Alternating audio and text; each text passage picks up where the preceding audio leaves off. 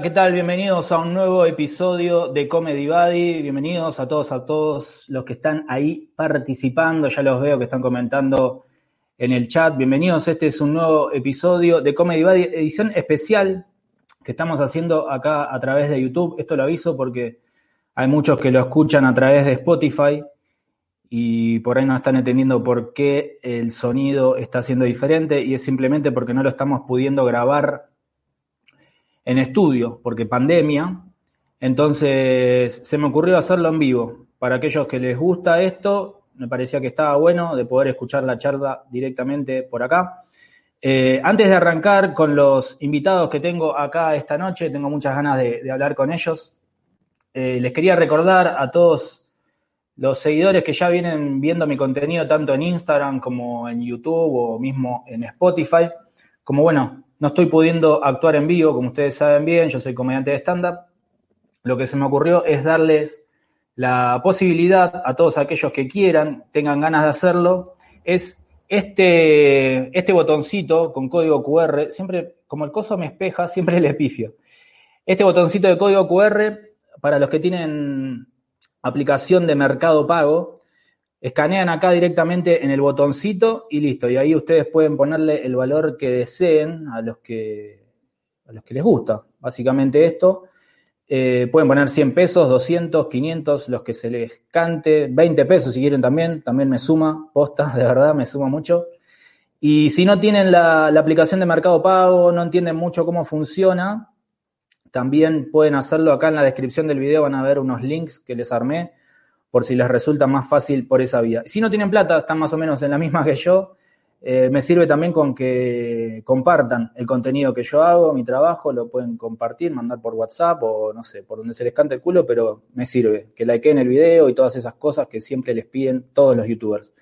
Eh, no quiero dar más vueltas con este tema, voy a presentar a los colegas que tengo aquí esta noche. Es gente muy trabajadora, muy talentosa, y le damos la bienvenida a ellos. A ver, vamos a tocar acá los botoncitos. Le damos la bienvenida a Fernanda Metil y a Cyril Nick. Uh, uh, uh, ¿Cómo andan? Ah, ah, ah. ah perdón, yo, estoy, bien ubicado y Fernanda está allá. ¿Para todo el mundo? Estoy en el medio. Correcto, bien. Está en el medio, Fer. Estoy en el medio. Es verdad. Eh, no le vamos a contar el detrás de cámara a la gente, pero cambiamos los, los lugares. Pero para eso nos tuvimos que cambiar de casa, porque era más fácil cambiarnos de casa que de cambiar de transmisión. Mandamos un remis. Un remis, es más barato. Y, no hay tanto presupuesto. Esta cosa de la tecnología, mejor hacerlo físicamente, ¿viste? No podemos cambiar la cámara, yo me voy para tu casa y vos venís para acá. Che, gracias por darme el tiempo eh, de hacer esto en vivo. Gracias, eso primero. Por favor, buenísimo. Y, nada, ¿cómo, están ustedes? ¿Cómo vienen con, todo esta, este contexto que estamos atravesando? Bueno, quiere arrancar? Gracias. Bueno, me llamo Fernanda Esther. Eh, entré en este grupo. Ah, arrancó. Hace. arrancó, Bien. Ahora arrancamos arriba. arriba, arriba. Del siglo XII. Ah, eh, terapia grupal. Eh, bien, obviamente que atravesando por los diferentes estados, digamos, pasando y, atravesando los diferentes estados como, se presentan. Eh, por momentos bien, la creatividad sale y la pongo en práctica y por momentos obviamente que me agarra bajón de y como un poco de egoísmo de por qué justo ahora, justo este año que yo tenía tal cosa, eh, que uno se pone ahí medio como la filosofía de por qué a mí, como que se cree el centro del mundo. Eh, y después pasa, pero pasan todos esos pensamientos, están. Sí. Eh, pero bueno, trato de, no enojarme con esas sensaciones que vienen. Sí, son como sensaciones lógicas, ¿no? Creo que todos atravesamos, sea el, mm. el trabajo que tengas, es como la puta madre, tenía tantos planes y bueno, ahora es como hay que reformularlos, me parece.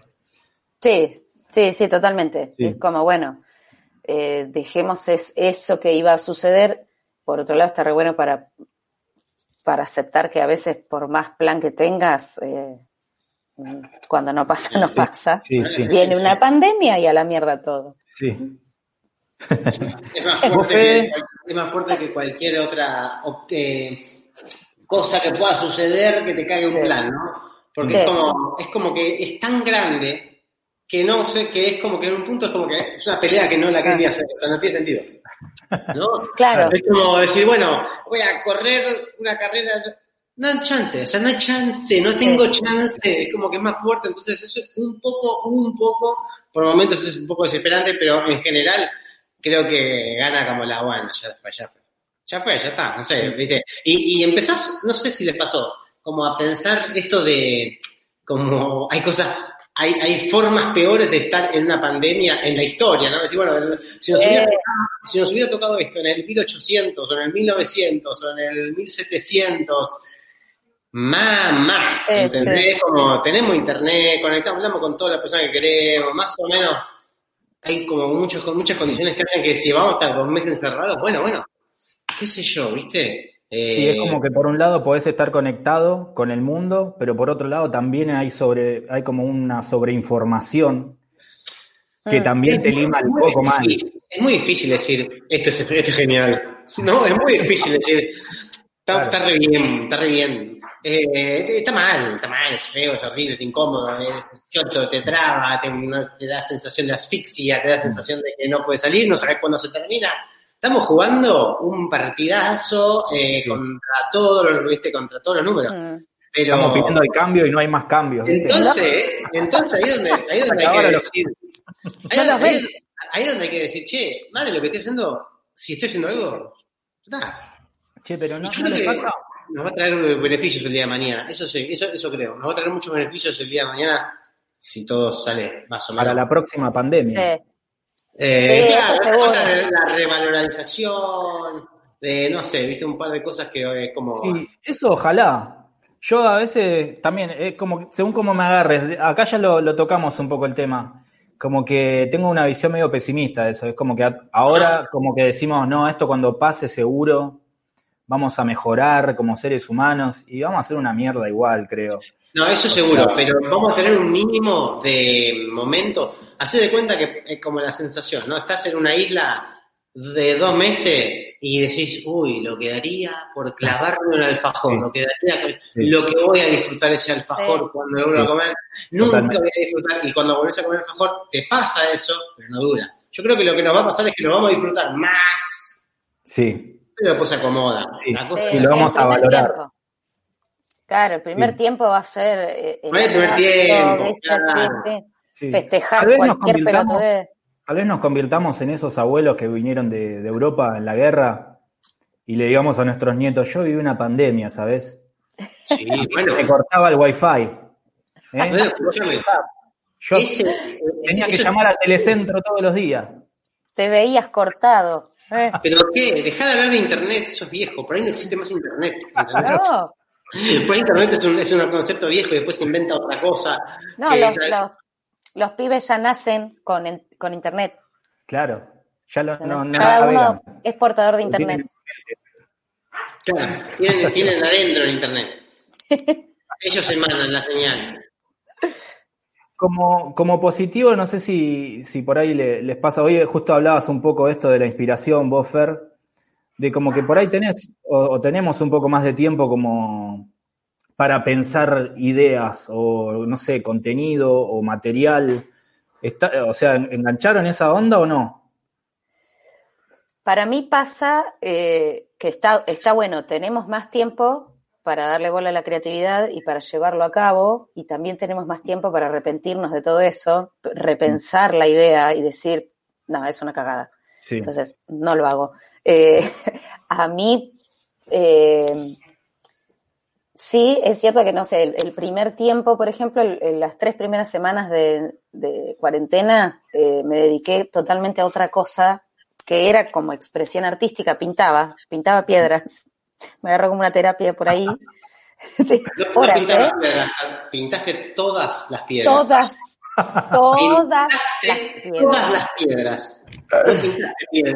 sí, pinté todas las piedras, que había en la casa. Menos, eh, eh, sí, ¿no? Pasando General Paz hasta el kilómetro 150 de la ruta 2, todas las piedras están pintadas. Sí. Y a mí ahí me agarró como una terapia de nada, silencio y pintando.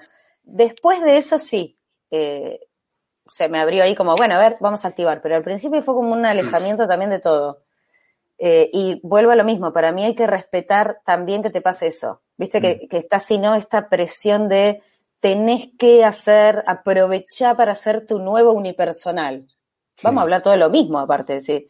Lo escribimos todos ahora. O sea, es como, no sé, raro eso. Como que digo, bueno, que, que sea como siempre, eh, para mí la, mejor elección es que sea natural y genuino. Si haces algo porque para, eh, generar porque ahora, eh, como hay más gente mirando, tengo que, entonces así voy a tener más seguidores. Y, no, chau, ahí mm. terminas haciendo algo falso que, que, no tiene sentido. Por eso mismo vuelvo a lo, que dije antes. Me, respeto los eh, momentos. También, depende cómo a cada uno le dispara la creatividad de escritura, ¿no? Hay gente que le dispara en el tiempo libre. Esto es buenísimo, este es tu momento. A mí me dispara con la presión, no sé. Yo, a mí me dispara la creatividad cuando me pongo una cuando me pongo un open mic, cuando me propongo hacer un show nuevo. O sea, ok, listo, me pongo una fecha, ok, estamos en agosto, listo. Bueno, para febrero estreno show nuevo. Me puedo escribir, o sea, ah. necesito armarme de estructura de objetivos ah. eh, para poder prender ese, ese motor para generar contenido y, yo mismo buscar mi lugar creativo. Si yo tengo todo el día para pensar, lo más probable es que tenga ganas de mirar películas. Si me decís, che, tenés este viernes que escribir cinco minutos, uh, buenísimo, presión, no sé, exigencia, salgo, camino, busco, no sé qué, me pongo a pensar y eso sí que se me ocurra. A mí me sirve la presión, por ejemplo, y saber que no tengo shows me plancha sí, para, sí. atrás la escritura de comedia, me pasa lo mismo que Fer. Creo que si voy a escribir ahora, voy a escribir de el coronavirus, cuando todavía no sé ni siquiera cómo voy a avanzar. Entonces es como que sí, puedo escribir hoy, pero también va a avanzar. Entonces voy a escribir algo que también no sé si me va a cambiar a mí mismo, incluso lo que me está pasando ahora. Y no tengo dónde probarlo, yo necesito probar, necesito probar con gente ahí. Entonces escribo cosas que ni siquiera sé si las voy a poder probar. Entonces a mí me pasa de que le busco otras cosas. Por ejemplo, me está pintando por el gamer. tengo ah. ganas de, de, me está pintando. Los que conocemos a Fede, de amigo, sabemos ah. que lo va a hacer. O sea, se va a convertir en gamer. Bueno. Eh, estás, en, una casa con el número uno de, de, de, estas características, digamos, ¿no? Como manija. Alguien que se copa. Se copa. se copa. me copé. obsesiona. ¿Sabes me, me copé. Sabes que un poco también me gustaba esto de charlar con ustedes porque, bueno, el, tema que había pensado era este de la suerte. Vieron que, mm, no sé, por lo menos a mí me pasa, calculo, les habrá pasado de que hay gente que, que piensa que, no, no, sé, por ahí le llega algún comentario de, ah, mirá este que está acá en tal lugar, desde un lugar de, envidia y de impotencia. no me quiero poner tampoco en un lugar de, en un pedestal. ¿Entiendes lo que quiero decir? Como eso, ese tipo de mensajes es porque viene por otro, otro, otro lado. Pero lo que voy es que como que sienten que, ah, la pegó y ahora mirá, hace esto, está acá, como que no se lo merece. Eh, y como que no es una cuestión de suerte simplemente, sino que hay como todo un laburo detrás. Ustedes vienen laburando hace años. ¿Cómo, arrancó cada uno?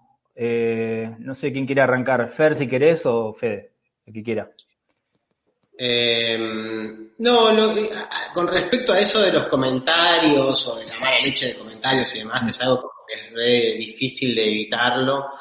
Entonces, medio que lo mejor para mí en ese sentido es ni engancharme en, una de esas, excepto que sea muy dañino para, para vos, muy personal, o que lo diga alguien que te importa, por ahí, no sé.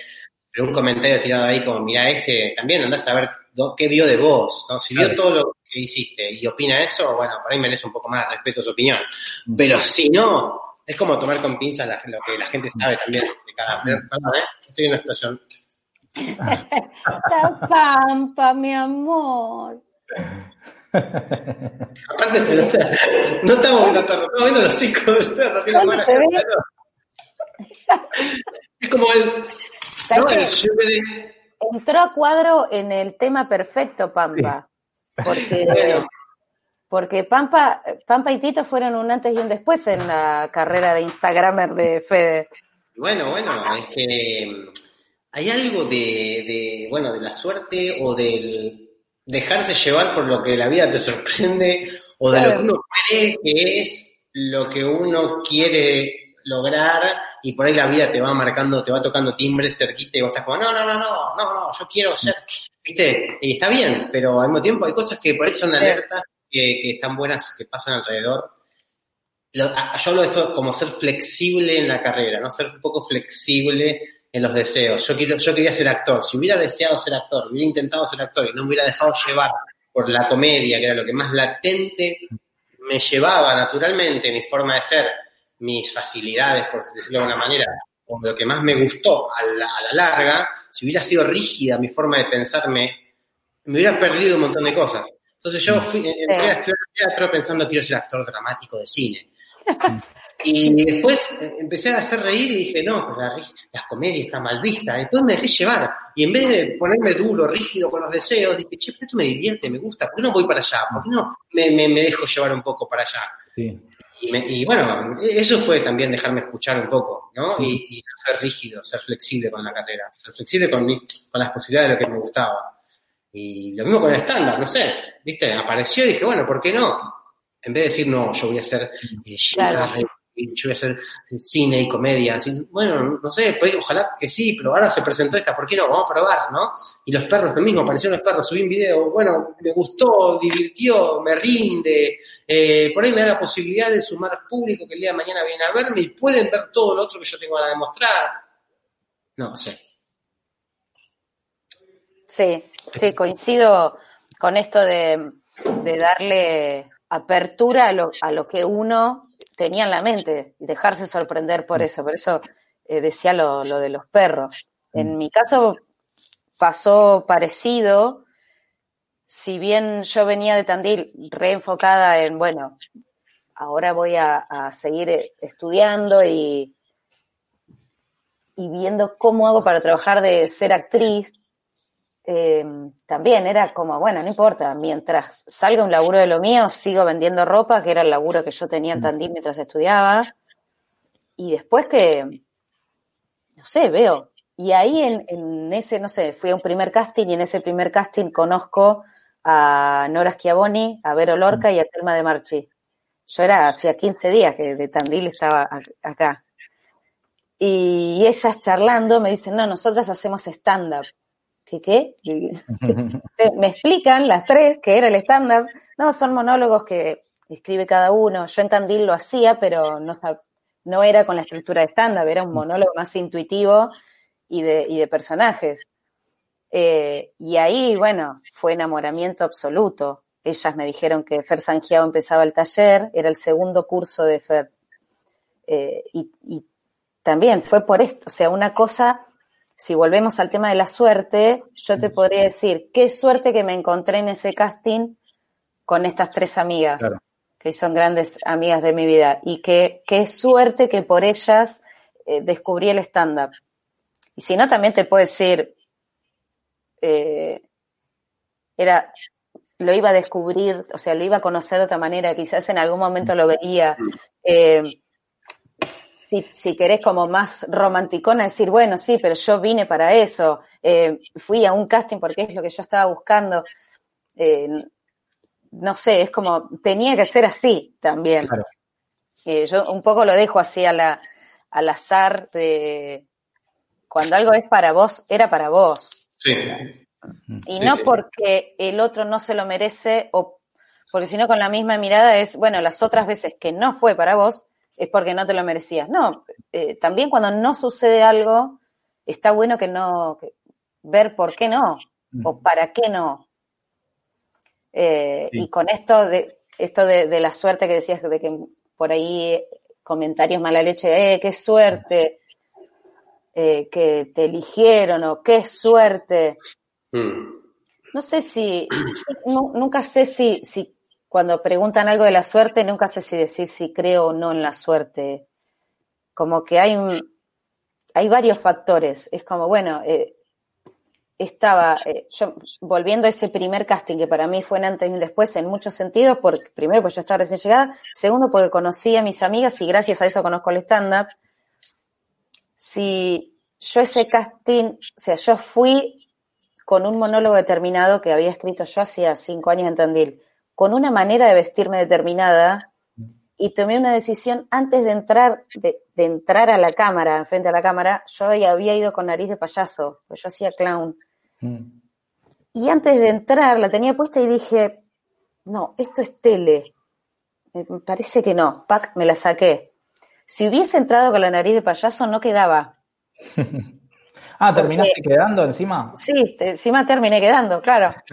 Eh, y lo que más les gustó fue el vestuario, porque yo hacía como, era un clown que era bailarina clásica, entonces era una mezcla de polainas con una camisa y, y una pollerita, era de, de muchos colores.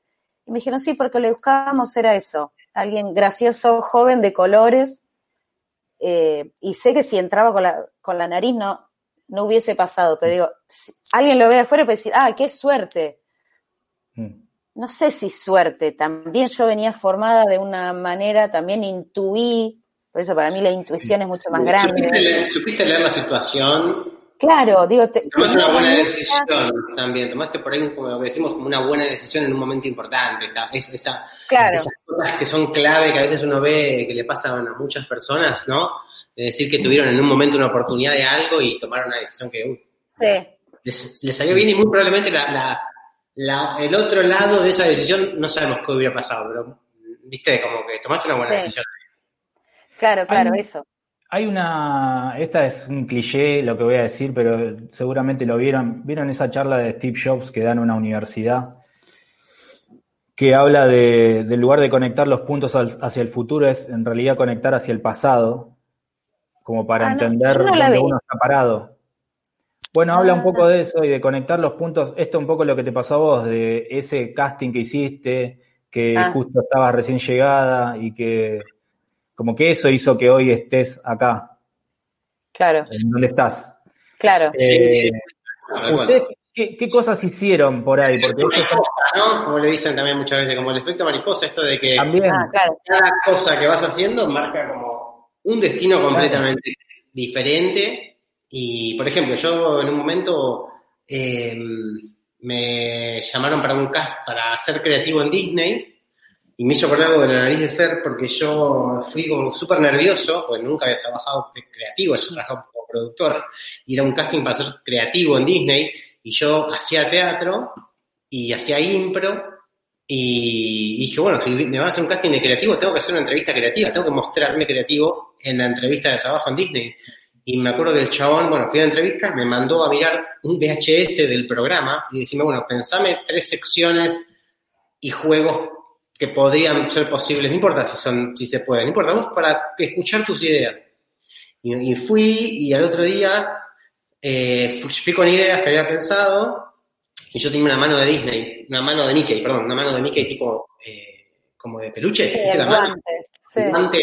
y me lo llevé en el bolso. En un momento le empecé a tirar ideas y repente digo, es que estoy pensando tantas ideas para Disney que me estoy transformando en Mickey y le metí la mano, saqué la mano de Mickey que tenía y seguí charlando como si nada. Dije, bueno, y también tengo otra idea eh, y le seguí tirando las ideas con el guante de Mickey en la mano. Muy bien. Eh, y, y el chabón, nada, se cagó de risa y cuando terminó me dijo, olvídate, olvídate, sos vos, sos vos. O sea, lo que Bien. acabas de hacer es como, no me quedan dudas y yo no sé qué hubiera pasado si no hubiera llevado el guante. Y tuve los nervios de decir, una, pel- una pelotudez lo que estoy haciendo. Es, Sí. es, es re informal, es tan informal el laburo que, que esto va a, pe- va a parecer como... No, igual lo que yo lo dijo años después es, la idea del guante fue lo que determinó que yo quiera que estés pero lo principal fueron tus ideas. Bien, O sea. Si hubieras traído el guante y tus ideas no hubieran sido buenas, Claro, no claro. hubieras quedado, me dijo. Pero bueno, Fue la eh, yo- del postre. la frutilla de postre que yo sentí que, me acuerdo de eso, es decir, Obvio. tengo la oportunidad de hacer algo digo, esto me la juego, porque por ahí, Sí. si las ideas hubieran sido por ahí más o menos, y el guante era pretencioso, por ahí no me, no, no me quedaba, no quedaba por el guante. No sé, qué sé yo. Sí. Qué bueno. Lo que, a lo que iba también un poco con esa, con esa pregunta es si hicieron algún taller o algún curso de algo que por ahí en ese momento no, no sabían, no- no- porque uno eh, tarda en darse cuenta también qué es lo que quiere, Sí. ¿no? Y que por ahí hicieron un taller de algo que hoy por ahí lo están aplicando. Yo, por ejemplo, les voy a dar un ejemplo mientras lo piensan. Sí. Eh, yo laburaba de, en- de redactor publicitario antes de dedicarme al stand-up. Veo que el stand-up lo hice como para, bueno, a ver si me sirve para mi laburo. Sí. Y hoy siento que aplico un montón de cosas de ese laburo, de eso que estudié, con eso que me formé al- a, a mi oficio de hoy. Eh, les pasa de que por ahí hicieron algo medio raro, porque por ahí el, el oficio mío está es bastante parecido, pero no sé, capaz Claro. que hicieron un taller de orfebrería y hoy, no sé, les disparó una idea, ¿entendés? Eh, en mi caso, casi, casi todo tenía. ¿Ya lo tenías, Tenía lo tuviste ver. definido desde mucho, desde hace Sí. mucho tiempo? Sí, Qué bueno eso, eso, es- eso es una suerte también, sí, de alguna eso. forma. Claro, eso. Yo justo el otro día hice un posteo hace dos días eh, co- con el día del actor y la actriz, que, que para mí es eh, como el tesoro más valioso que tengo y que se lo deseo realmente a muchas personas, el haberme dado cuenta qué es lo que quería hacer y hacer cuando sea grande. A los 14 años me di cuenta, o, lo decidí al menos, y era la persona más tímida del mundo, o sea, cualquiera que, que me conocía decía, no, ni en pedo, pero no importaba, o sea, yo sabía que era eso.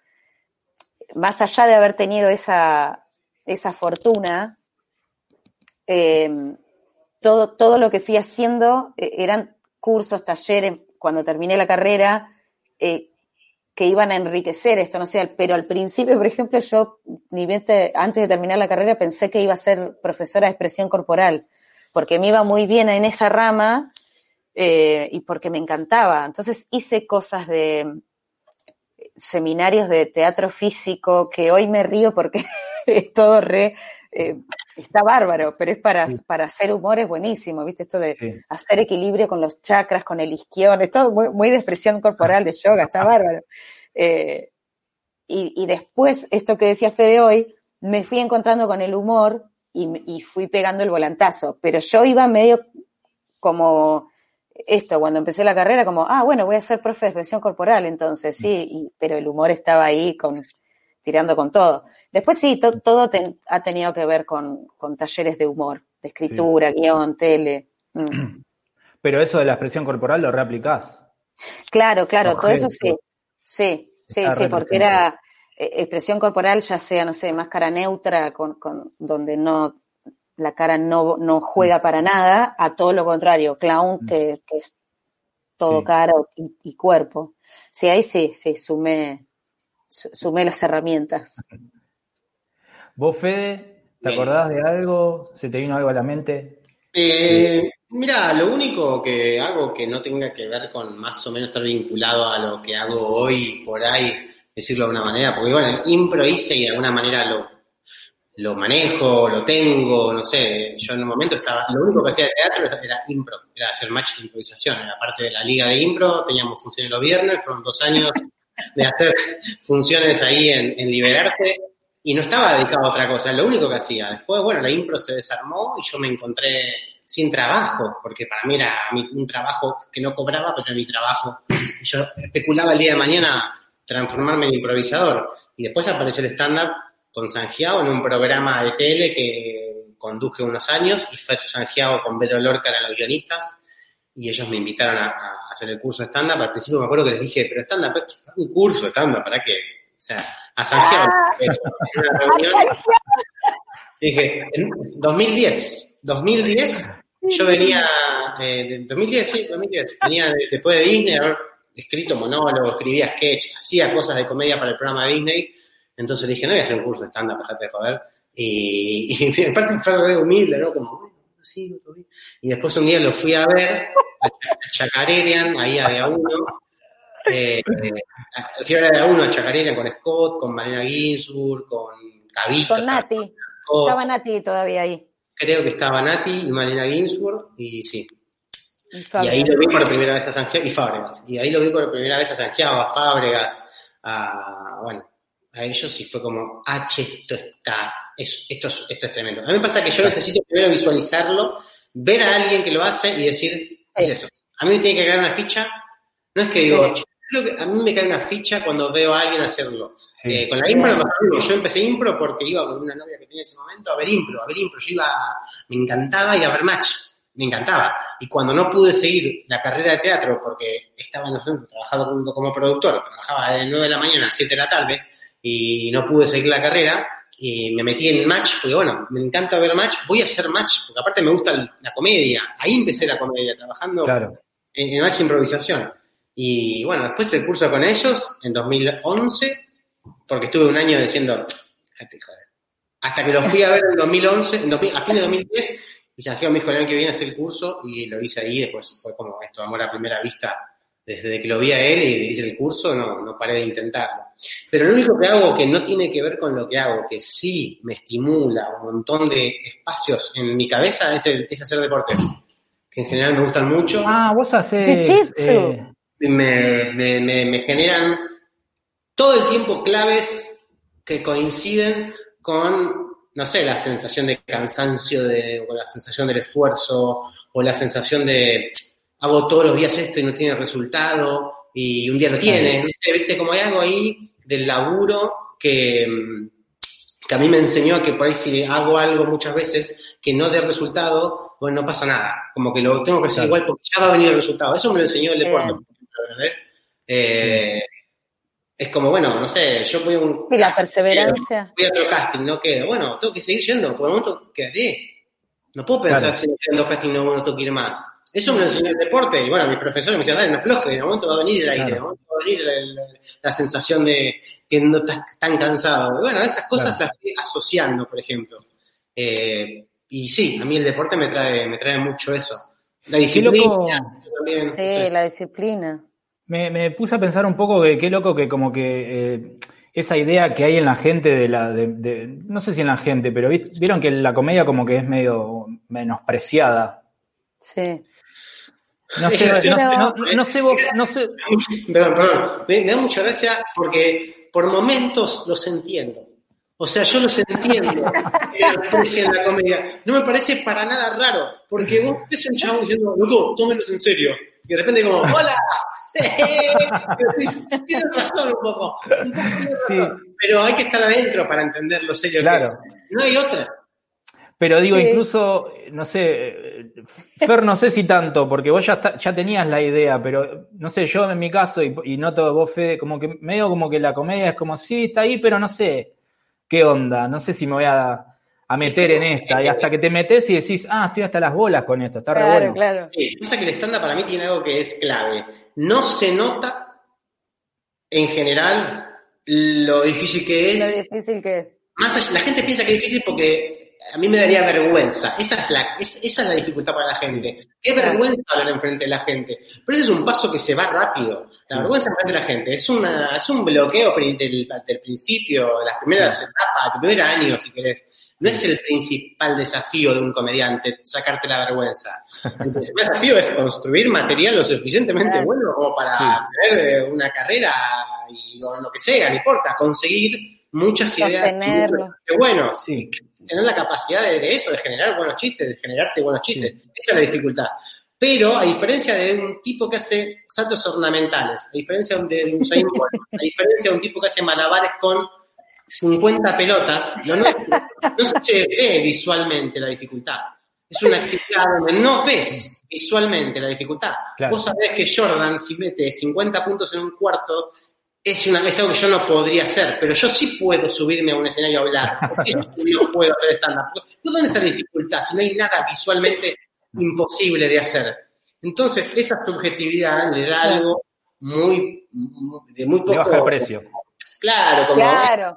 no tiene, no vale la pena. Pero si un tipo te hace reír durante una hora de corrido, es muy difícil. Sí. Es muy difícil. Es, es, ese, es ese- esa cantidad de malabares que decís, es como hacer malabares con siete Fiat Duna, no sé, pero no se ve, no se ve, porque no se ve, porque se ve fácil.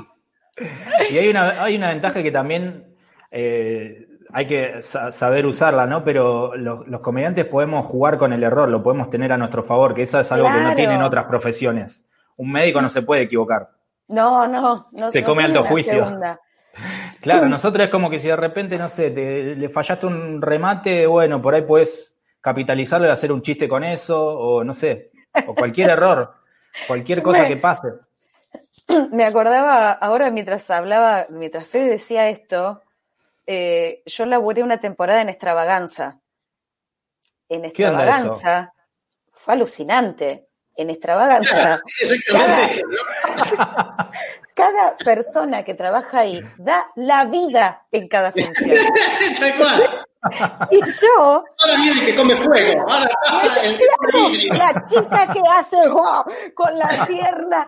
Y eh, colgados había un número que era, eh, ¿cómo es que le decían? Bueno, era como un candelabro gigante, una estructura, imagínense un candelabro enorme con un círculo arriba, otro abajo más grande, otro. Eran tres pisos. Bajaba 30 metros de alto, tiene el teatro Luxor de, de Carlos Paz. Bajaba ese candelabro con todos los acróbatas eh, como hechos un racimo de uva y de a poco se iban abriendo y haciendo todo equilibrio a 30 metros de alto. Y Claro. yo entraba entre número y número a hacer un monólogo. Bueno, Yo me Yo- sentía la mierda, porque era como, bueno, y como para blanquear esto de me siento una mierda, yo decía, bueno, tranquilos que no murió nadie, pueden seguir respirando, porque todos los números era así de, listo, acá queda uno. claro. Eh, que esos shows son, Y- la gente va a ver qué suerte que no se muere nadie un poco, ¿no? claro, o a ver, ver si, si en se la muere. función que voy se muere, claro. Y sin embargo, mis compañeros y compañeras eh, me decían a mí, qué grande, ¿no? Qué bueno, ¿cómo te animás? Uy, qué genia. Y yo decía, no, no, vos, que, que le pasás así a un borde colgado de un hilo de 30 metros. Entonces-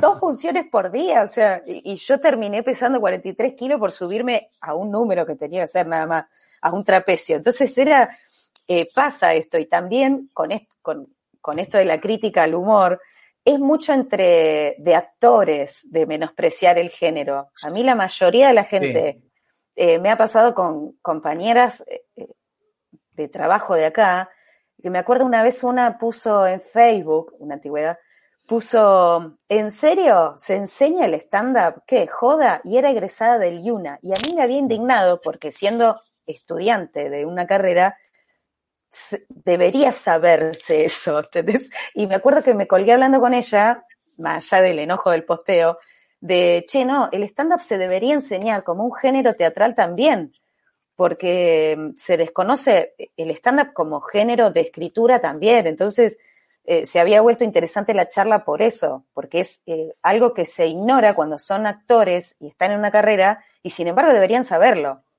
Sí, con el Eh, clown también Sí, pasa. debería ser. Claro, con el clown también. Es verdad. También es verdad que. mm, eh, ¿Cómo se llama? Bueno, el- esto de que el stand-up en Estados Unidos se vea de otra manera por la cantidad de años o cómo ellos lo consideran como algo serio y difícil, por ahí en algún momento acá va a terminar pasando también, pues es una cuestión de tiempo. La mayor, hay mucho stand-up, entonces es muy probable que la gente haya ido a ver alguno y muy probablemente no le haya gustado y le haya parecido de la verga, entonces hay algo ahí en el Claro. imaginario de lo que ve, de, de, che, esto no estaba bueno. Entonces, esto es el stand-up, ¿no? Como esto es el stand-up. No es que el stand-up puede ser bueno, el stand-up es lo que yo vi. si vi algo malo, Claro. es, eso es Claro. stand-up. Entonces, a la falta todavía Claro, referencia. es como ir a ver un show y Pero es como, hay mucha gente que es fanática de, o le gusta mucho el stand-up en sí, y tiene un montón de referentes que les gusta, y no dice que el stand-up es una mierda. Dice, este stand-up no está bueno. O este no me gusta, o sabes que me gusta a mí y tal. O Claro. a mí me hace gracia cuando la gente dice, no, a mí no me gusta los stand- el estándar, no me gusta el estándar, sabes que me gusta Fermetini. Ya está, ya está otro estándar, no te, te tiene que gustar. Claro, te tiene claro. que gustar, te tiene que gustar el, el punk. Te tiene- si te gusta el grunge, a mí ya te gusta algo de la música del rock. Claro, claro. está, está todo bien. Pero bueno, es eh, muy joven el género, nosotros también, nosotros Sí. también. Ya va a venir, ya va a ser un género instalado. Y me parece que sí está bueno, sí creo que está bueno, que el estándar tiene que por ahí crecer en, en su estructura de enseñanza. Eso sí creo. Por ahí sí estaría bueno que sea un curso por ahí más largo, por ahí que incluya Claro. otras cosas. Esto de que sea un curso de cuatro meses, que incluso yo también doy ese curso, porque así me lo dieron a mí, eh, yo creo que lo podríamos complementar como por ahí que se, que se vaya a, a Yuna, no sé, que la gente lo dé como un seminario Claro. de Yuna, que lo tomen como una, como un, eh, no sé, como una cosa de, como Un una- complemento. una especialización, así como la gente estudia Sí. teatro, después se especializa en pediatría, bueno, la gente estudia comedia, después se especializa en estándar, ponele. Sí. Eh, Sí, de la mano, sí. de la mano con guion, por ejemplo. O de la mano con Sí. guion, tal cual. Yo, Bueno, yo eh, estudié aparte guion para televisión y, y era, yo decía, ¿por qué no estudié esto antes? ¿Cómo no está esto en una currícula? Porque de verdad que, que es contar una historia también. Entonces, Mm. el- la estructura de guion eh, sirve para todo, para publicidad, o sea, lo- se, se Mm. usa. Bueno, Es muchos comediantes son actores y trabajaron mucho en construcción de sketch y de guion en programas Claro. de televisión. Como género de comediante, en general, están- muchas veces están vinculados a otras carreras, a otras especializaciones. ¿Viste? Son muy pocos los que hicieron un curso estándar y después so- solamente con eso eh, tienen por ahí, no sé, eh, llaman entre comillas éxito o algo así. Claro. Creo que hay, hay, hay de, de todos los que conocemos, todos vienen de algo, ¿no? Sí, Y hay mucho, mucho actor, sí. Los que conocemos vienen de algo, no sé, eh, Nico de Trasí es actor y yo me lo cruzaba mucho en los castings y sabía que estábamos en Eh. esta misma. Eh, no sé, Darío Orsi estudió licenciatura en Claro, teatro. Pablo Picotto, Picotto, eh, Claro. casi todos vienen de algo, algo, ¿viste? Bueno, Barraza también hizo, hizo teatro. Sí, es era actor. eh, todos tuvimos algo ahí aparte. Después el, el estándar fue como una especialización. También muchos que hacemos el curso nos damos cuenta de que los que terminan queriendo buscar una carrera con eso somos dos o tres del curso, ¿viste? Hacemos un curso de Mm. 15, 16 personas. Sí. La mayoría lo hace porque tiene ganas de probar la experiencia y, y hay pocos que tienen ganas de ir por eso. Y también el estándar es medio como... Y lo terminás definiendo también después del curso, ¿no? Va, no sé, a mí me pasó que Sí, bueno, hice, sí. hice, hice funciones y ahí me di cuenta también que me, me gustaba, más allá del taller. Yo Bueno, también lo hice con respuesta. los tres. Ah, bien. Arranqué con él. Hay algo de la respuesta de la risa de la, de la gente que te va envalentonando, ¿no? Un poco... Sí. Sí. Y sí, es, es una droguita. Es la droga, es el poder. Che, los interrumpo porque ahí estoy viendo el chat porque los abandoné a todos los que están ahí participando. Me están bardeando a mí, básicamente, por no leerlos. Eh, ahí y les aparte no te puse. dejamos hablar. No, no pasa nada, no pasa nada, eso no, no me molesta. Yo me gusta cuando, cuando se copan y empiezan a, a charlar y se van por las ramas. Me encanta. No, estoy viendo, ahí estoy buscando a ver si alguien puso, porque en realidad son todos bardeos. Eh, Va, nada, más o menos, no tanto, pero veo ahí que mandan saludos. Quiero ver si hay alguna pregunta que sume a, Saludo. a la charla. Acá, acá uno dice, somos como la hinchada en la cancha, te escuchan, te leen, pero si, si te contestan no va más. Eh, le- esta, esta es la queja, ¿ven? Eh, Ah. Pipa te llama mamá. Eh, no estoy encontrando. Bueno, pónganse las pilas y yo, si hay alguna, alguna pregunta buena, yo la leo. A ver, no hay ninguna. Bueno, lo, voy a estar atento. así que Pregunten, si- si- si pregunten ustedes- que te contestamos, dale. si ustedes me ven que miro así como para un costado es porque estoy buscando a ver si hay alguna pregunta que esté buena. Yo quería preguntarle otras cosas. eh, eh, más que nada es si, si hoy un poco hablábamos de, de dónde vinieron y qué sé yo, y hoy se, eh, están contentos en el lugar en el que están. Esto lo pregunto porque vieron que uno no se conforma, no se conforma nunca y siempre ves como lo que te falta. Hoy en qué, en qué lugar están, qué lugar se sienten. A mí, yo sí, estoy muy contenta, pero sobre todo porque estoy yendo. O sea, no es que estoy en un lugar, estoy yendo. Entonces, estoy muy contenta y feliz con el camino. Eh, nunca me pongo una llegada. Entonces eh, estoy yendo y estoy muy bien. Está bueno. Sí. Eh, la sensación esa de llegar es como. Es como si alguien te la ofreciera. Ay, no sé, me da como miedo, ¿viste? Es como, de, como de muerte o algo así, ¿viste? Como, sí, de fin, una llegada sin fin. Porque aparte, como, como, no como no creo que sea una cosa tan, ¿viste? Matemática, de, ahora sí, ahora no. Es como una, un proceso que a veces, incluso me pasa que parece, a veces tengo mucho trabajo pero no está pasando nada. Es más el trabajo por el sembrar, eh, por el cosechar lo que sembré antes, que porque ahora esté haciendo algo particular, ¿no? algo de eso, ponele. Y ah. por ahí si no estoy haciendo nada ahora, o estoy haciendo muchas cosas, pero no está pasando muchas cosas, bueno, lo que va a pasar es lo que... Entonces como que siempre es una cosa medio ahí, y creo que también esto de el boom, ¿viste? Este famoso boom, ponele, o algo así, no, nunca lo sentí, nunca me pasó, siempre fue muy gradual, muy gradual. Pero tuviste, vos tuviste, bueno, los dos tuvieron así como boom de, no sé, de en la tele. Un boom como he visto otras personas de que de un mes a otro, de un mes al otro mes, a los dos meses, pasás de tener 50 personas en un teatro a 500 o 300. Mm. No, no, de ninguna manera. Pudo haber tenido un crecimiento de redes sociales, pero fue muy, muy lentamente acompañado en el teatro, no fue contundente. Y lo bueno es que no bajó, porque nunca subió tanto. Entonces subió un nivel también muy cómodo, pero no es que pasé de hacer eh, un gran Rex y ahora no lo puedo hacer, o un Luna Park, o, o, o hacer Siranush todas las semanas y de repente, che, no me da, bueno, voy a pasar a hacer uno por mes.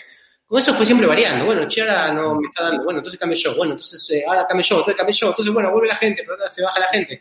Bueno, entonces, y, ahí viene, va y viene, va y viene. Es como, es como una curva, medio que es como que va, viste, medio así.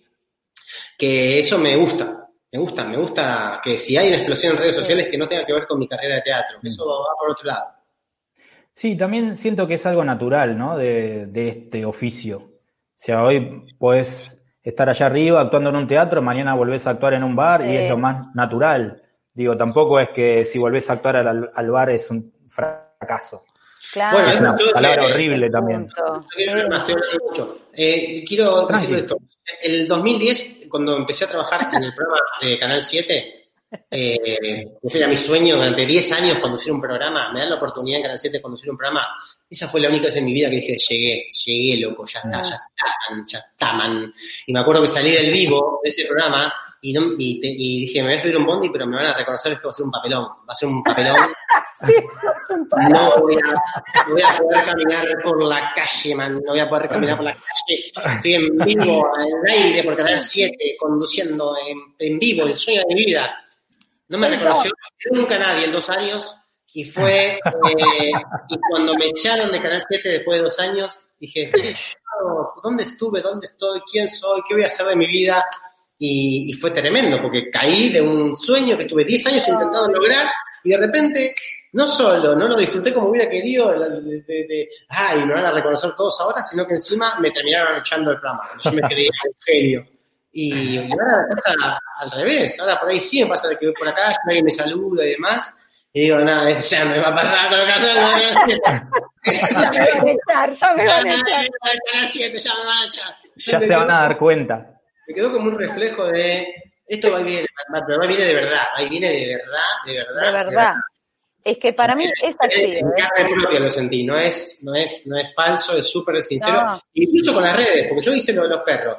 Empecé a tener un reconocimiento por lo de los perros. Y tuve casi un año donde no hice nada, donde clavé y donde dejó la gente de salvarme en la calle. Dije, bueno, ya está, se terminó, pasó, fue una etapa. Ahora, no, apareció los videos de los signos, de repente otra vez. Entonces yo para mí no es como, no me sorprende, pues como, bueno, y de mañana me voy a aburrir, voy a dejar hacer video, y voy a volver a la gente a dejar de reconocer en la calle, y no va a pasar nada. Y voy a volver a encontrar otra cosa o no, no importa. Hay que disfrutar de cómo eso. Sí, qué bueno que lo maneje, que lo manejen bien. Claro, pero es que eso también es lo que dieron las redes, la, e, este reconocimiento efímero de que, de, ah, vos sos el del videíto, ah, vos sos la del videíto. Y quizás en nuestro caso, como somos actores también, después te suman otras cosas. Ah, y sos la que estaba en la pelu. Ah, sos el del canal 7. Ah, e, entonces ahí se van sumando. Em, pero no es que eh, uno, o sea, creo que el desafío nuestro justamente eh, es adaptarnos a eso. Y lo bueno es seguir haciendo, no hacer la plancha de listo, ya llené un teatro grande, ya está. Esto va a ser así siempre. No, no, no, no. A mí me pasó, por ejemplo, esta última semana, que acá creo que hay gente que viene de ahí. En YouTube eh, hubo unos videos que los, los, tiró para arriba y de repente llegó mucha gente al canal. Y, y a veces me, como que me cuesta disfrutarlo. Porque está re bueno que haya gente nueva, eh, mira qué bueno esto que me recomendó, qué sé yo, pero como que yo por dentro digo, bueno, a ver cuándo se termina esto. ¿Cuánto? es rechoto. No podés disfrutar una verga, Trabajás para algo que cuando pasa no lo disfrutás. Entonces te empezás claro. a... Aparte vengo con el chip, vengo con el chip de Instagram, que yo siempre trabajé mucho ahí. Y Instagram es más, es más, es más ingrato en ese sentido. En cambio, YouTube sé que funciona distinto, pero lo estoy experimentando ahora. Claro. ya, se termina. Acá ya estoy viendo que me están eh, bardeando en el chat, es como listo, ya se suscribieron. automático. ya, me odian. O, me tengo que unir a ellos y dejarme bardear. Claro. Acá encontré una pregunta buena que hicieron. A ver. A ver. Dice una anécdota, Nicole, dice una anécdota con un público malo que dijeron que garrón acá no quiero hacer show nunca más. Por ejemplo, nadie De esas ahí tenemos todos mil, miles. Sí. Sí, em, a mí me pasó el primero que siempre cuento que fue con Lucho Mellera. Eh, hacía re poquito que, no sé, haría seis meses que hacíamos stand-up. Nos contacta, es hermoso el, escalón. Nos contacta Fer Sangiao y dice, chicos, bueno, habíamos sido recién alumnos de él. Eh, miren, hay una, una piba que cumple 30, nosotros tendríamos no, cumplía treinta y pico, un poco más. Tendríamos veinticuatro nosotros. Dice, cumple, bueno, ese cumpleaños con el hermano mellizo. Quería contratar a One Quería contratar a One Esto nos dice Bertangiao. Después me llamó a mí, yo no puedo, y yo les ofrecí a ustedes dos. Éramos unos pollitos. O sea, nosotros claro. Lucho era, sí, boludo, nuestro primer evento. Me acuerdo que nos quedaron, eh, eran una luca 200, 600 pesos para cada uno. Estoy hablando hace 10 años atrás. Era buena plata. Era buena, era buena guita, era mucha plata. Eh, nunca en mi vida nos fue tan mal. Era que aparte el evento es feo. Es feo, feo, feo, feo, feo. Gente, era gente de mucha plata. Fue eh, horrible, horrible y yo lo mandé al muere. Yo hacía 10 minutos de presentación y después media hora lucho.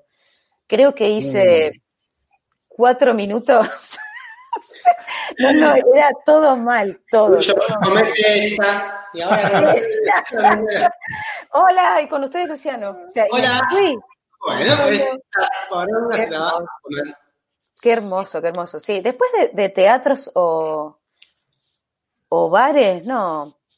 No, y generalmente no sé si el público tiene, nunca el público tiene la culpa. Eh, a lo sumo el lugar que no esté bueno, que, haya, que, haga mucho frío o mucho calor, eh, que haga, no sé, que, el ruido sea insoportable. Pero después, no, más, es más de eventos. Sí, sí, en el evento pasa eso mucho. ¿A vos, Fe, te, te, te acordás de alguna? Pasa que, claro, mezclar gente en un show personal, en un teatro, hace que nunca suceda lo peor que puede suceder, que es hacer un show para una agrupación de gente con características similares. Ahí te arriesgas.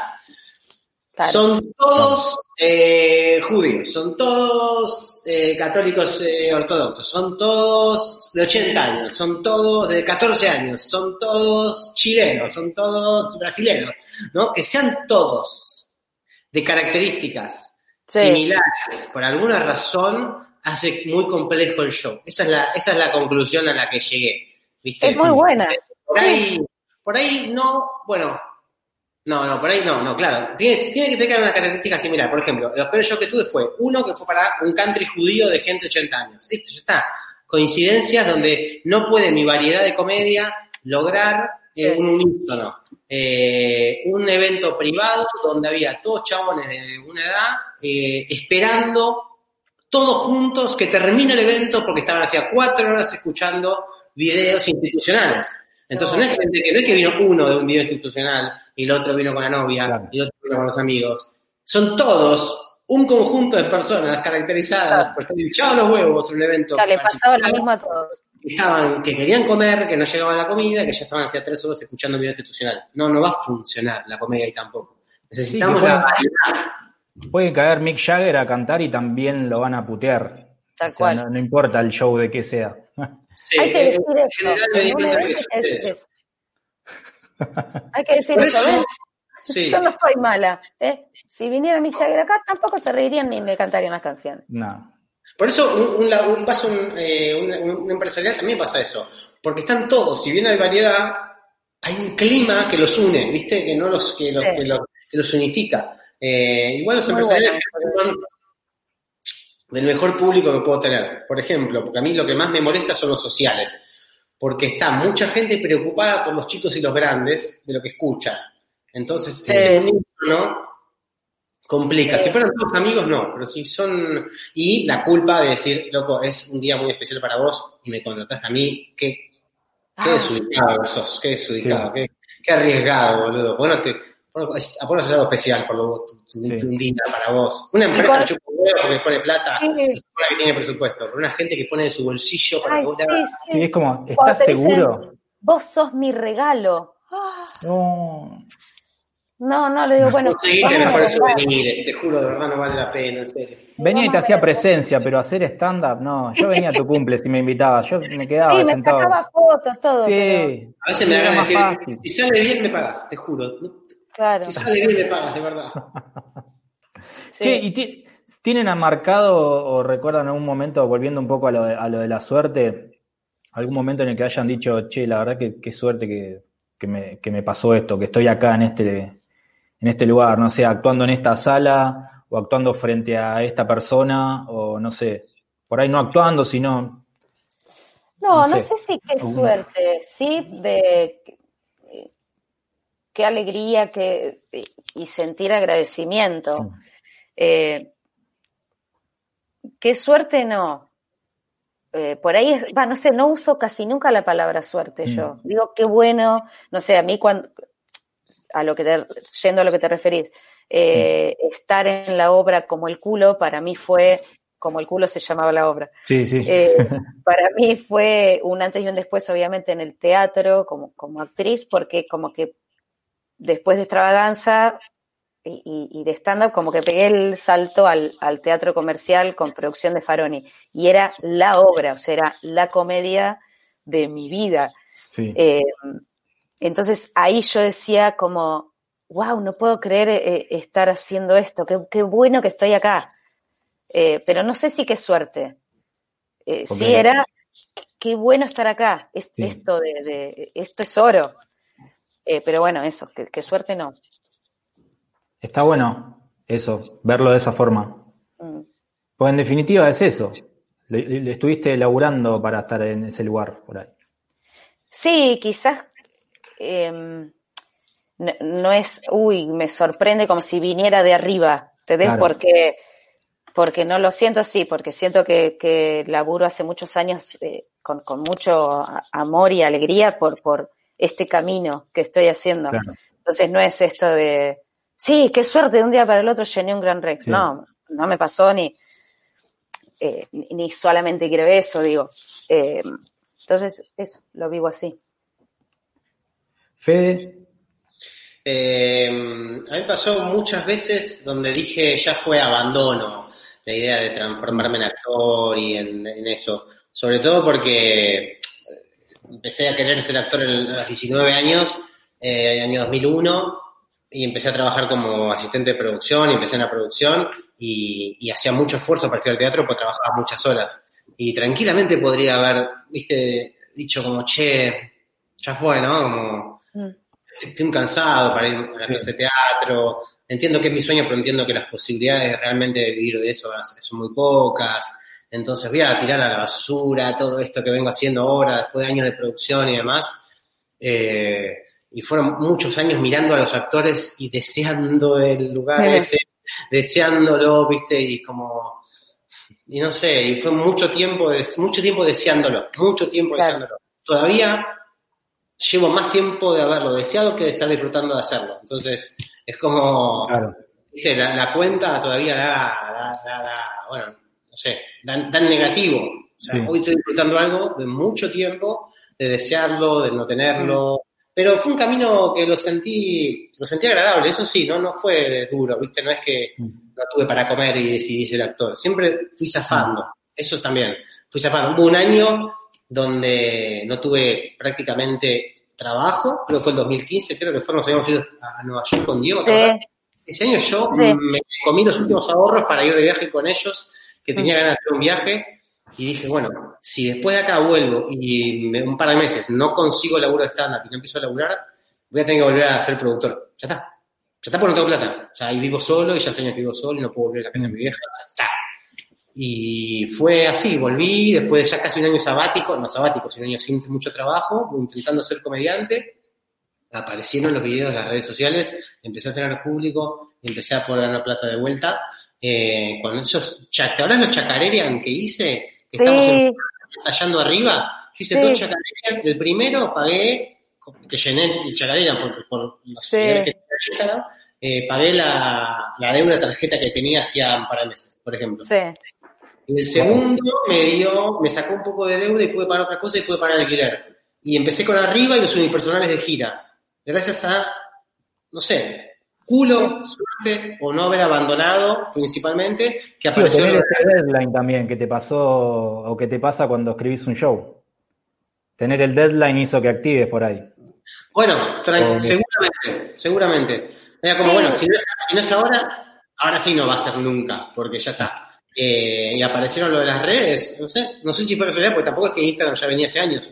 Ese año fue el que arrancó un poco con... Pero en tu caso, en, en tu caso, Fede, y, yo lo digo porque justo estábamos mucho juntos en ese momento con el viaje y todo, y, y, conociéndote, no es tampoco ni suerte ni uy, qué culo, no, vos tenías hambre, hambre en el sentido de hacer, de, eh, te, te, picaba el culo, o sea, el que no se mueve es porque no le pica el orto, porque está cómodo donde está. Eh, vos tenías un motor, tu motor era eh, eh ese hambre que se genera dentro de, quiero, ok, si no consigo ahora algo de esto, eh, tengo, tengo que volver a producción o a otra cosa que no quiero. Eh, ¿Dónde, dónde, dónde? Y vos sos muy bueno mirando a ver en dónde, a ver qué. Y ahí lo viste. O sea, lo viste porque estabas sí. mirando. Sí, sí, sí. Si hubieses estado en otra situación, no la ves. O sea, como le pasa a mm. mucha gente que no, no lo vio, no lo vio, estaba ahí. Sí. Bueno, eso también venía un poco de, de, de, lo, esto, de lo de deportivo. Yo ya era maratonista y ya venía corriendo y ya venía sí. entrenando. La sensación de no puedo más, voy a seguir, voy a seguir hasta eh. que me el cuerpo. Y bueno, yo, creo que, yo creo que las chances de que salga bien eran, eran grandes, pero en ese momento realmente no parecía por los números. Mm. Cuentas todas en negativo. O sea, no es que me esté haciendo el humilde. O sea, realmente había muchos números en rojo y, es verdad, por ahí el unipersonal me lo hubiera podido jugar antes de haberlo intentado y lo intenté ahí. Pero bueno, sí, es verdad, un poco la presión y, y está bueno decir que el esfuerzo es importante y en esto remarcamos la diferencia de meritocracia mm. para hacer entender que sí el esfuerzo es, es, mucho más probable que sea la clave de algo que te suceda lindo mm. de que tenga culo. Es más probable que te sucedan las mm. cosas porque lo intentaste mucho que porque, bueno, lo intenté no, ah, todos anda a cagar. Bueno, no. Claro. Cuestan las cosas, lamentablemente cuestan. Sí. Digo, estas anécdotas que escuchamos de no, fue por la calle, le tocaron el hombro y era un productor de, de que dijo, vos querés ser protagonista de novela, eso no le pasa a nadie, la mayoría de.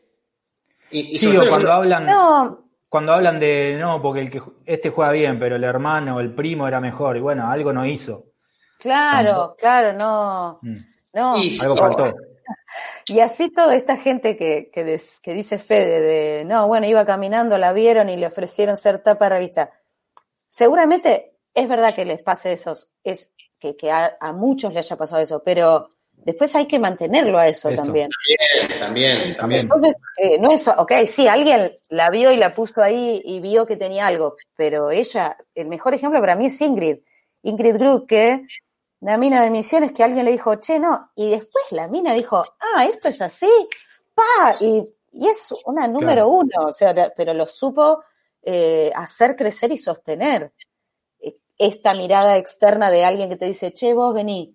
Y hay Bueno, mucho que lo y no se Iván de. Pineda, Iván de Pineda hoy es uno de los tipos más cultos que conozco. Claro, Yo- y sin embargo podría haber ¿Sabes qué? Voy a leer, voy a- y toda la gente dice que los modelos somos boludos, oh, vos somos boludos. Vale, voy a leer todo y voy a saber de todo a un nivel que van a pensar que soy físico cuántico Claro. y hoy es un programa de conocimiento y es impresionante. Vos saber impresionante. impresionante lo que el muchacho maneja de conocimiento, de inteligencia, de cámara, de Es un timing. Es un capo, es un capo. Es un capo, Entonces, es un capo. está bueno, está bueno mostrar esas cosas también, o, o incluso esta serie ahora que están, la de Jordan está buenísima, porque estamos viendo el lado B de un chabón que todos lo amábamos y en realidad atrás de eso había un sorete que exigía a los compañeros a un nivel que los trataba como el orto y que era un enfermito de ganar a un nivel de si le tenías que decir, vos no me podés ganar nunca para que saque lo, pe- lo peor que tenía. Entonces, hay una explicación a veces atrás de las cosas. Sí, Está sí. bueno Sí, siempre. Che, acá leo la última de acá de la gente. A ver, esta, esta está buena. ¿Tienen algún ritual para prepararse antes de un espectáculo para salir energizado y reducir la ansiedad? Good Sí, vibes. a mí me gusta moverme eh, cu- eh, cuerpo, un poquito, como nada, algo de posturas de yoga simple. Eh, no, no entrar, porque generalmente tengo mucho nervio, frío y estoy así corporalmente. Entonces trato de abrirme, saltar en el lugar, eh, como eso, simple. Bien. A mí me gusta caminar en ocho. Camino como en ocho, tipo infinito, ¿viste? Me, Ah, sí. me, me- me calma. Entonces estoy como tú, tú, tú, tú, y no, tengo- y no hablo. Mm. No Te concentras ahí. Ya, Sí, yo tampoco me lo gusta la hago. ansiedad no hablar. Hablar me, me pone ansioso, ¿viste? Mm. El silencio y lo más, es lo más parecido a estar tranquilo. Entonces lo, lo Mm. simulo. Sí. Es verdad. Sí, yo también eh, estoy por lo general callado, repasando los temas y después tampoco no me quiero enroscar mucho en que salga todo perfecto, como que dejo ese espacio al error, Mm. como para decir, bueno, a ver que me sorprenda esto y a ver cómo lo, ¿Cómo, cómo lo soluciono. Sí. Eso está bueno Sí. también, no sé, sorprenderse. Eh, Sí. Che, so- se hicieron como una hora, ya creo que estamos en tiempo. Eh, no sé si me quedó algo ¿Dónde está? Ahí, pendiente. Sí, yo tengo un relojito por ahí. A ver. claro, ahí. Eh, había algo que estuvo bueno que, que dijiste vos, Fede, que, que, bueno, la piloteaste, pero no sé, por ahí había, a, a mí a veces me pasa de sentirme como perdido, en el sentido de, a veces te frustras, o me frustro, voy a hablar yo en primera persona, me frustro y digo, y si la estoy cagando acá con esto, ¿qué mierda Mm. estoy haciendo? Son, son segundos, ¿eh? Pero a veces uno cae en esa. No sé, por ahí ustedes, ¿cómo lo, lo manejan bien eso? ¿El ego? ¿En qué momento decís? No, no sé, viste que por ahí te sentís trabado en el laburo, decís, che, vengo hace un montón de tiempo laburando y no sé, y como que sentís que no avanzás, o, o sí, no sé, yo hablo desde lo personal, ¿eh? por ahí a ustedes no, les, no les Sí, pasa, pero digo, a, a lo que voy es esas inseguridades, ah, ya están en otro nivel igual, por ahí les pasaba antes, a eso voy. Sí, ¿Cómo, cómo, lo, cómo, lo, ¿Cómo lo afrontaron esas inseguridades? Para Decir, mí- "Che, si- Sí, obviamente que nos pasaron y nos pasan, al, al menos a mí, eh, obviamente que me pasó muchísimo. Mm, Eh, Viste que vos dijiste como, che, no le estaré errando. mm, Y a mí lo que más me servía y me sirve en ese momento es, ¿y qué otra cosa podría estar haciendo? mm. Claro. Eh, si, es, si haciendo esto le estoy errando, bueno, a ver, ¿hago esto? No, no Estoy me en el gusta. horno. ¿Hago esto? No, tampoco. Y entonces, vamos a esto, que es lo que quiero hacer, Sí. y errarle y que en algún momento encontraré otro camino dentro de eso que le estoy errando, o que creo que le estoy errando. Mm. Pero es súper lógico que nos pase, porque justamente nuestra carrera, nuestra profesión es incierta y es inestable en todos sus sentidos. Entonces, no tiene un molde. eh, no es entramos en un colegio y ya sabemos que nos vamos a jubilar ahí. No, no sucede. Entonces es normal. No te asustes, Pipa. No, no, no, no, digo, ahora por suerte Es normal. vengo, vengo bastante bien, pero viste, a veces te, te A veces agarran. ahora, por ejemplo, pandemia, uy, ahora qué, ¿de qué me disfrazo? Claro.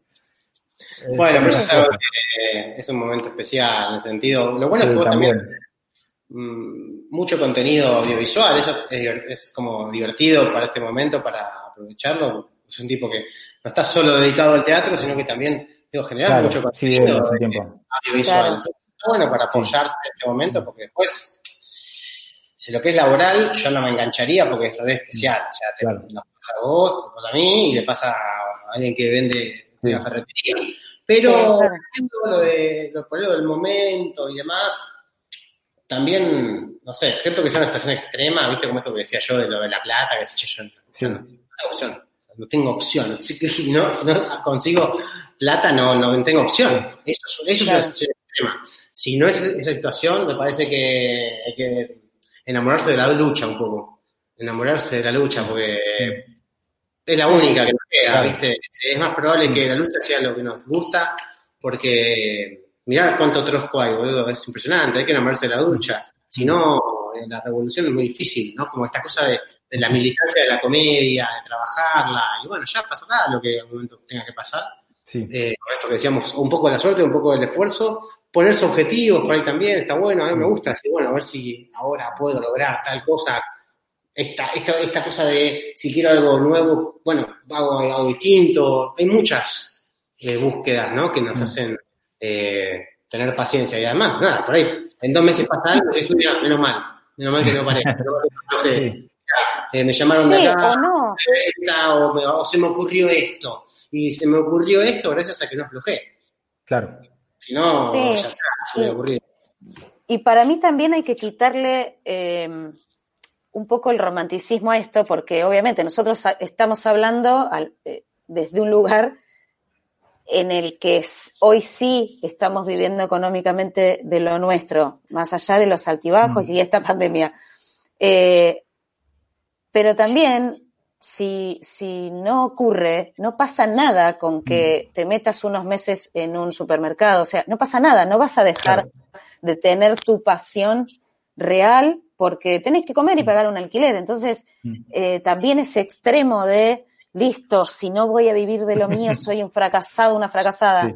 No, boludo, porque está, vivimos en un país con un contexto difícil, porque ahora encima se le suma una pandemia. Entonces, también esa exigencia de, eh, no, y si tengo 30, ¿cómo no voy a vivir de lo mío? No, boludo, capaz que trabajas cuatro horas de repositor, de repositora, y después haces lo que te lo apasiona, que te hasta que puedas vivir de eso. O sea, Bien. no, no, no hay tampoco que romantizar, viste, esta cosa de yo sí lo logré y, y el que sí. no, no es tan apasionado. Mm. No.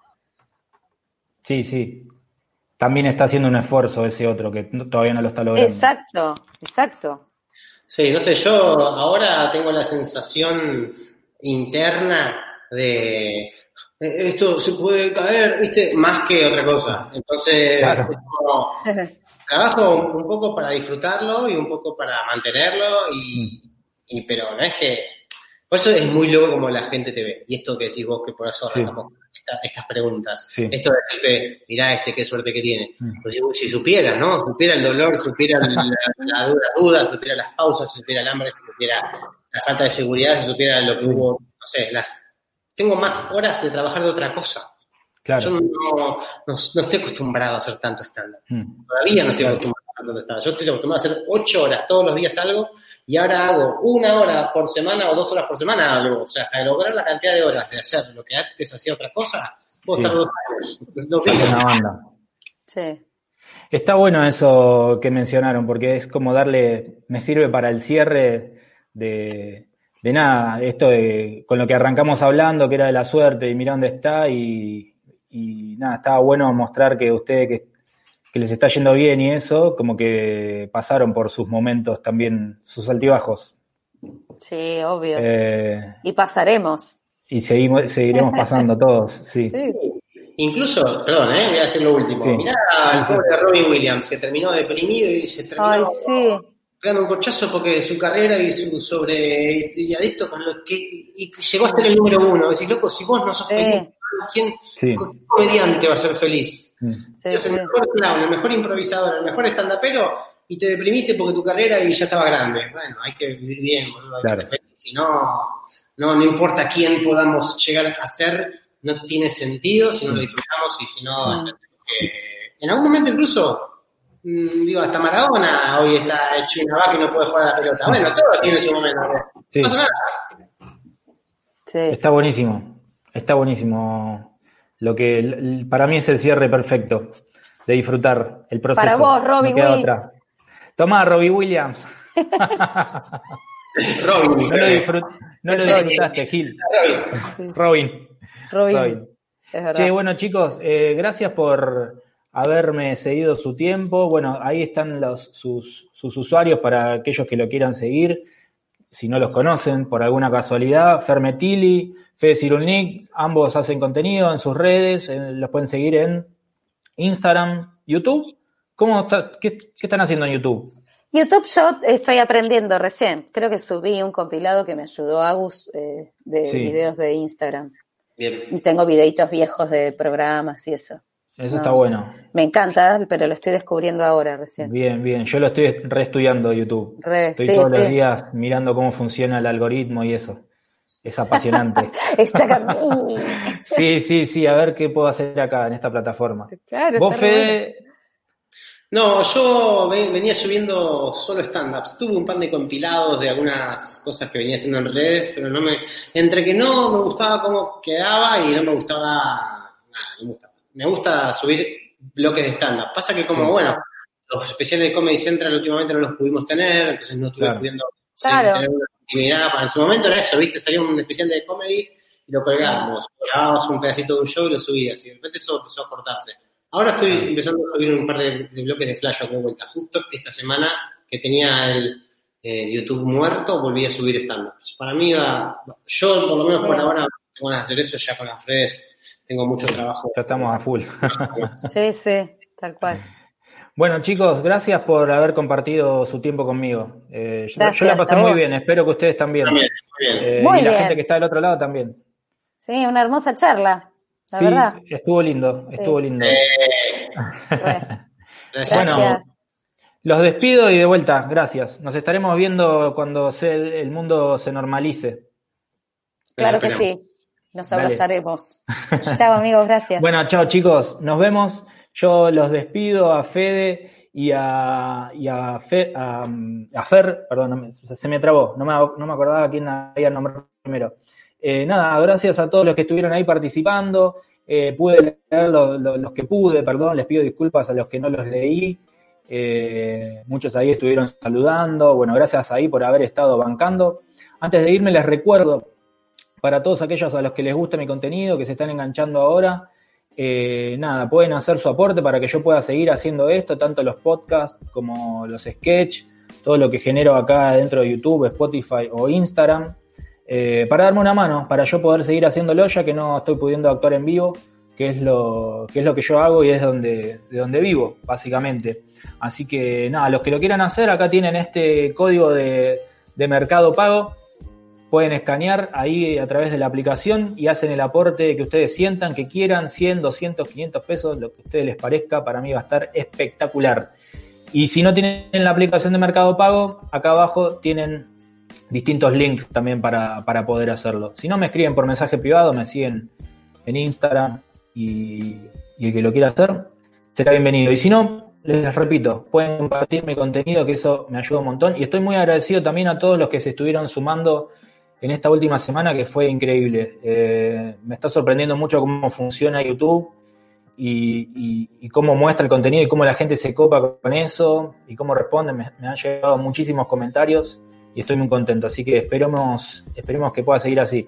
A los que están ahí comentando también que les gustan los, los contenidos en la calle, en el subte, ya los volveremos a hacer, amigos. Pero bueno, tiene que terminar esta pandemia. Hasta tanto eso no termine, no lo vamos a poder hacer. Creo que tengo algunos videos pendientes para subir, así que ya los estaré compartiendo con ustedes.